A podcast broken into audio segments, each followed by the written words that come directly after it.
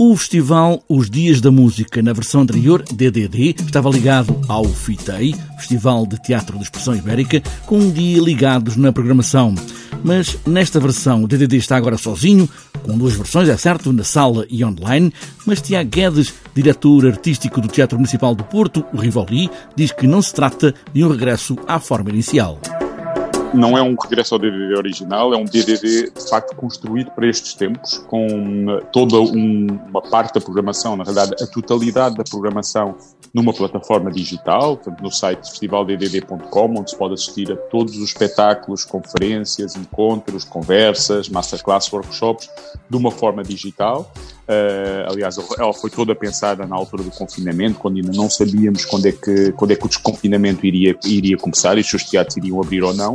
Quando soubemos desta possível reabertura dos teatros no dia 19, decidimos acrescentar então uma camada de espetáculos ao vivo, e essa camada de espetáculos ao vivo são nove espetáculos de artistas nacionais, cinco deles em estreia, em estreia mundial, e os outros quatro espetáculos muito recentes de, de artistas que nós acompanhamos, como é a Companhia Paulo Ribeiro, o Vitor Hugo Pontes uh, e outros artistas que acompanhamos de perto. O festival começa hoje com uma estreia mundial da peça Bate Fado, uma recolha documental da dupla de criadores Jonas e Lander quando o fado se dançava. Bate Fado é um, uma nova criação sobre as origens da dança no fado. Ou seja, eh, no meados do século XIX, o fado, tal como o flamengo ainda ficou até hoje, era uh, uma arte que era cantada, tocada e dançada. E eles estão a fazer uma pesquisa antropológica, que vai transformar num espetáculo, sobre o que é que era esta dança, o que é que era este movimento, o que é que era este ambiente quase do clubbing, uh, no meio do século XIX, nestes sítios onde se cantava, onde se bebia, onde se fumava, onde se dançava. O DDD vai ser um festival muito com o que se faz em Portugal, com estreias mundiais, como já ouvimos,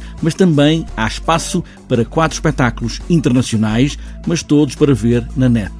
Ainda na programação do DDD para esta edição de 2021, Tiago Guedes quer sublinhar alguns espetáculos que vão marcar esta edição de 2021. E claro, queria destacar aqui algum, alguns espetáculos uh, que esperamos com grande entusiasmo por serem estreias. Portanto, uma nova criação duo do Marco da Silva Ferreira, um dos nossos atuais coreógrafos, grandes coreógrafos da atualidade, eh, com o Jorge Jacques, um cineasta, portanto um espetáculo que cruza o universo da coreografia, do cinema e com uma, uma tónica bastante futurista, é um espetáculo com três bailarinos e dez robôs de luz que também dançam, uma peça escrita para esse contexto, ou o espetáculo da Catarina Miranda, também uma coreógrafa do Porto, uma peça sobre a velocidade, sobre uh, um, um, estado humano uh, futurista, outro onde os corpos se, se mexem de uma forma muito veloz, é uma peça toda em patins, os bailarinos estão em patins durante a peça toda, e é uma peça sobre esta velocidade dos nossos tempos e da aceleração. Portanto, aqui destaca aqui dois espetáculos que, a partir do momento que estamos a, a viver, olham também para o futuro, para estes novos futuros que através da arte também podemos descobrir. Um futuro que parece aparecer agora ao fundo desta ideia de manter a arte